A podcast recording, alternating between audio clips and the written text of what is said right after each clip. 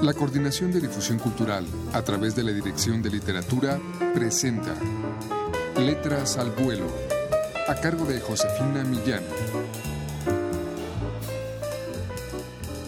¿Qué tal amigos? Muy buenas tardes. A continuación les ofrecemos de la narradora y periodista mexicana Raquel Castro uno de los cuentos que contiene el número 10 de la colección Solo Cuento en una edición de la Dirección de Literatura de la UNAM. Escuchen ustedes un fragmento de Historia de Amor.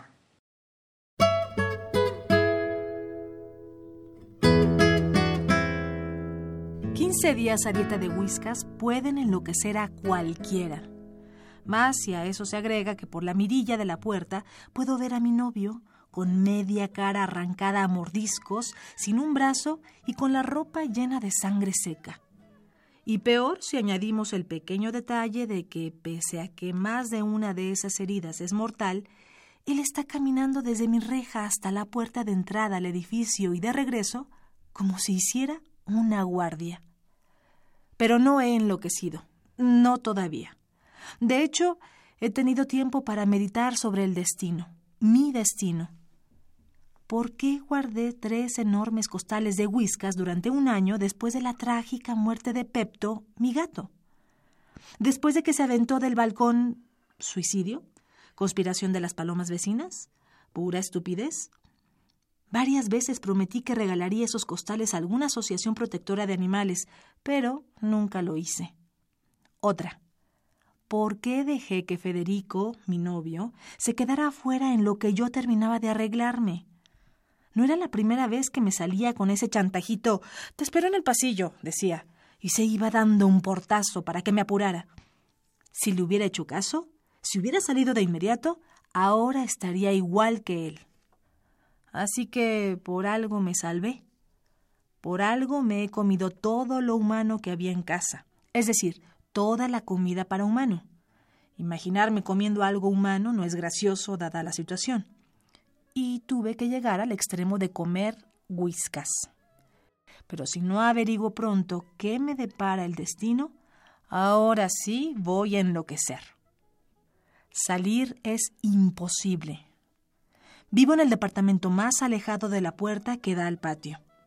Como es planta baja, mi puerta está reforzada por una rejita que ha resultado ser mi salvación.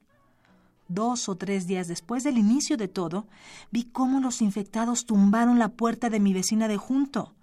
La carnicería fue espantosa, pero el morbo me llevó a verla con toda la puerta abierta, feliz de tener mi reja.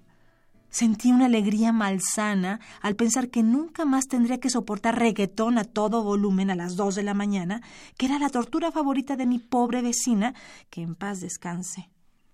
No, en paz no. Una media hora después del ataque, la vecina que había quedado muerta en el pasillo comenzó a parpadear. Luego se convulsionó, y de no haber sido porque le arrancaron las dos piernas, se habría levantado. Ahora sé con exactitud qué le pasó a mi novio, y al 70% de la población de esta ciudad, si hacemos caso a la última transmisión de televisión que pude sintonizar hace semana y media. Aunque ahora, seguramente, es más alto el número total de... me atreveré a usar la palabra zombies. Según ese último programa, no se sabe cómo empezó la cosa. Lo único que está más o menos claro es que apareció al mismo tiempo en todo el mundo. En un momento todo estaba en orden y al siguiente el caos. No hubo tiempo de tomar medidas, de buscar armas, de acumular comida. El fenómeno empezó un jueves a las 7.23 am, tiempo de México. Y esa misma tarde mi pasillo estaba lleno de vecinos zombificados, con exnovio incluido. Y digo exnovio no por insensible. Simplemente supongo que todo esto es motivo suficiente para considerar que nuestra relación ha terminado.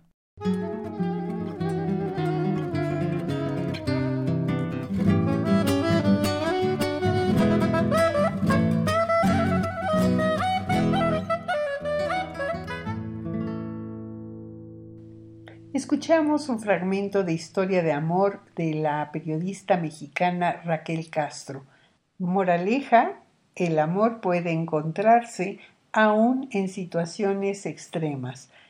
Esta es, amigos, una más de las narraciones que contiene el número 10 de Solo Cuento, con 31 autores de habla hispana. Pueden ustedes adquirirlo en las librerías de esta universidad o llamando al 5622 6202.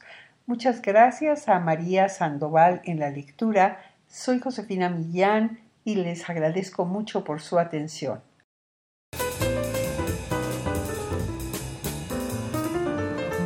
La Coordinación de Difusión Cultural a través de la Dirección de Literatura presentó Letras al Vuelo, a cargo de Josefina Millán.